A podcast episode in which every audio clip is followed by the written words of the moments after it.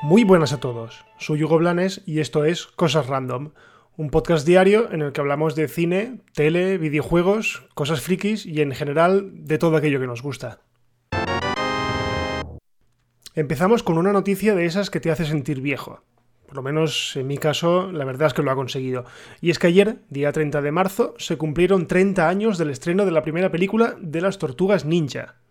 Una película que inicialmente pues, quiso aprovechar el tirón eh, o la fama iniciada por la Batman de Tim Burton, pero el problema fue que nadie quería hacerla. Mm, se veían venir un poco que no tenía sentido, eh, pese a que existía ya el, el cómic y los dibujos animados, pues nadie quería hacer una adaptación cinematográfica de, aquel, de, aquellos, de aquellos héroes.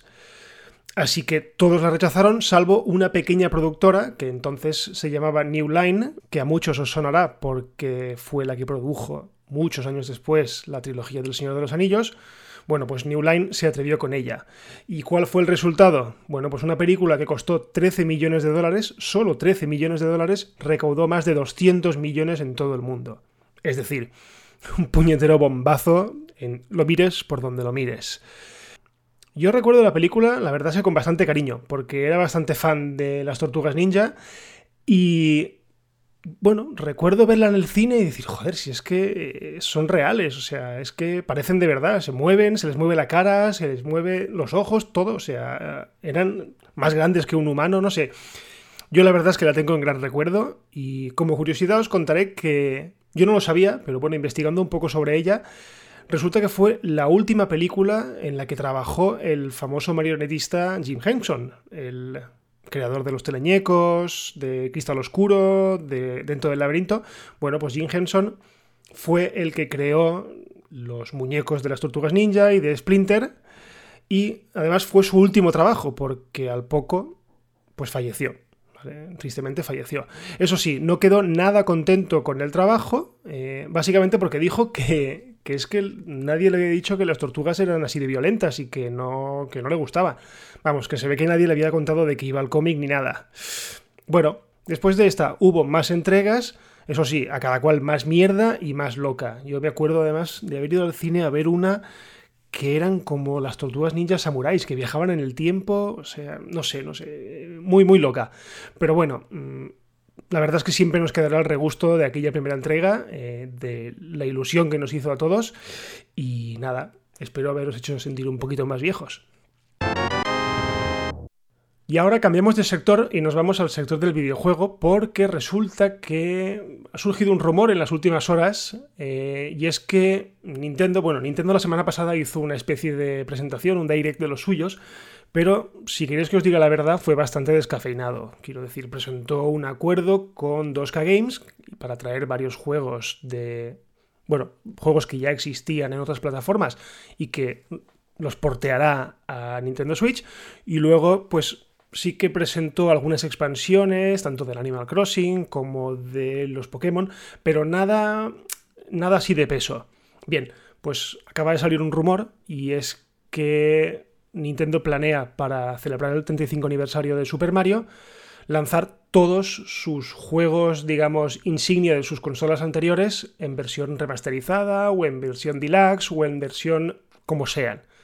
Y es que estamos hablando de juegazos como Super Mario 64, que salió para la Nintendo 64, Super Mario Sunshine, que salió para la Nintendo GameCube, Super Mario Galaxy, que salió para la Wii, y el Super Mario 3D World que salió para la Wii U. Lo que os digo, todos juegazos tremendos. De esos, a los únicos que no he jugado han sido al Super Mario Sunshine y al Super Mario 3D World, ambos porque no tuve las, las consolas correspondientes. Pero, por ejemplo, el Super Mario Galaxy, madre mía, o sea, es que eso es un juegazo tremendo. Yo lo tengo por aquí en la Wii y es que es increíble. Y la segunda parte es que es todavía mejor. O sea, es un derroche de imaginación, un derroche de, creatividad, unos niveles en los cuales la, gravedad juega a tu favor y en tu contra, o sea, son tremendos. Y sí, me podréis decir muchos que, si son refritos, que si Nintendo siempre está igual, sacando versiones y más versiones, como si las demás empresas no lo hicieran. O sea, como si no tuviésemos un Call of Duty todos los puñeteros años, o un FIFA todos los puñeteros años. A mí es que me da igual. O sea, me gusta Mario, me gustan los juegos de Nintendo, y ya os digo que en el momento en el que los saquen a la venta, me voy a por ellos. Porque es que desde este momento tengo ganas locas de jugar a esos cuatro juegos. Y si sacan más, pues más. Porque está claro que si los lanzan van a vender como pan caliente. O sea, va a ser increíble. Así que nada, esperemos que se cumpla el rumor. Eh, ya os digo que este medio, eh, los dos medios que lo han anunciado, son famosos por acertar bastante en sus predicciones, así que bueno, crucemos los dedos. Y una noticia graciosa que os traigo para terminar, la verdad es que hoy tampoco hay mucha cosa, es que Hasbro, la empresa juguetera, ha puesto en YouTube a disposición de todo el mundo y de manera gratuita los 15 primeros episodios de su mítica serie de animación GI Joe. Eso sí, los episodios están totalmente en inglés, pero bueno, si no os importa y os apetece impregnaros de una buena dosis de nostalgia ochentera y noventera, pues echadles un ojo. Para quien no lo sepa, por si hay alguien por ahí que no lo sabe, eh, los GI Joe es una serie de televisión basada en unas figuras de acción que muchísima gente, entre los cuales me incluyo, pues tuvimos en los años 90. Eran unas figuritas que eran pues de un cuerpo de élite de los, de los Estados Unidos y que luchaban contra la organización Cobra, que eran pues eso, pues los malos. Bueno, eh, si le queréis echar un ojo, eh, os dejo el enlace en las notas del episodio. Y hasta aquí el episodio de hoy de Cosas Random. Recordad que todos los días a partir de las 7 de la mañana tenéis un nuevo episodio. Y lo de siempre, pues si os apetece, os ha gustado, pues compartid, eh, valorad, poned estrellitas, lo que queráis. Estamos disponibles en todas las plataformas, en Apple Podcast, en Spotify, en iBox, en todas, en Anchor, donde queráis.